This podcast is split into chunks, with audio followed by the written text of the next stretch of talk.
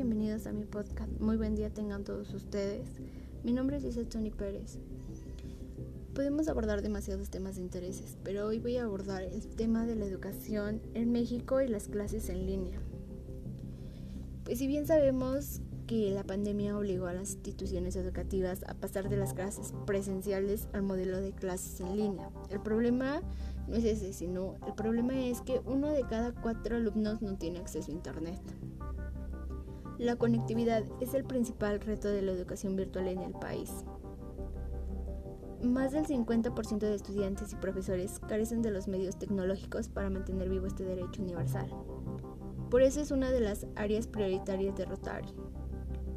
Con casi 37 millones de estudiantes, 2 millones 100 mil de docentes y un poco más de 265 mil escuelas. México tiene el quinto sistema educativo más grande del mundo y con ello un reto enorme que requiere el apoyo de la comunidad. Pues según estimaciones de la UNESCO, la educación básica es capaz de reducir la pobreza hasta un 50% a nivel mundial. La pandemia ha mostrado la realidad de muchos temas sociales. Uno de ellos es que el sistema educativo mexicano le urge un cambio de estrategia para tener mejores resultados.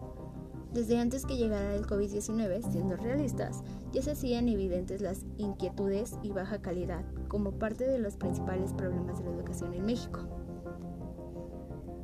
Es triste, pero evaluaciones nacionales e internacionales reportan que los niños y jóvenes mexicanos no alcanzan lo largo de aprendizaje indispensable para su desarrollo, ya sea porque carecen de infraestructura en zonas rurales, falta de cobertura y un presupuesto público de menor de 8%.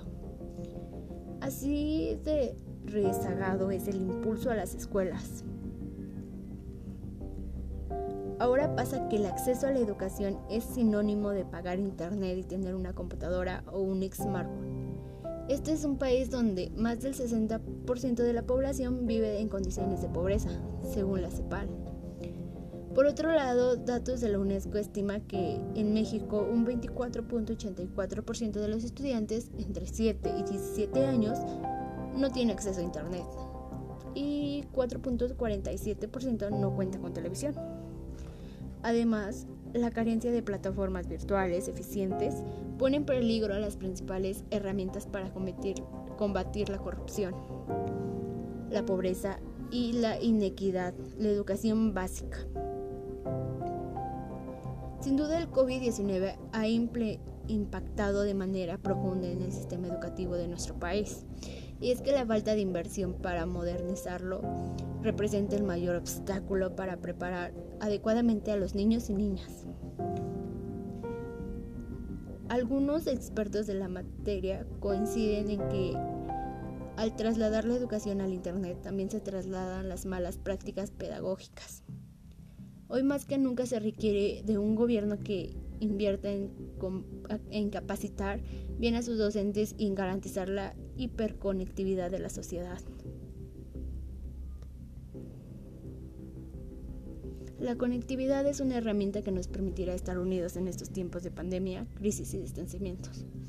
Esto es todo por hoy, espero que les haya gustado.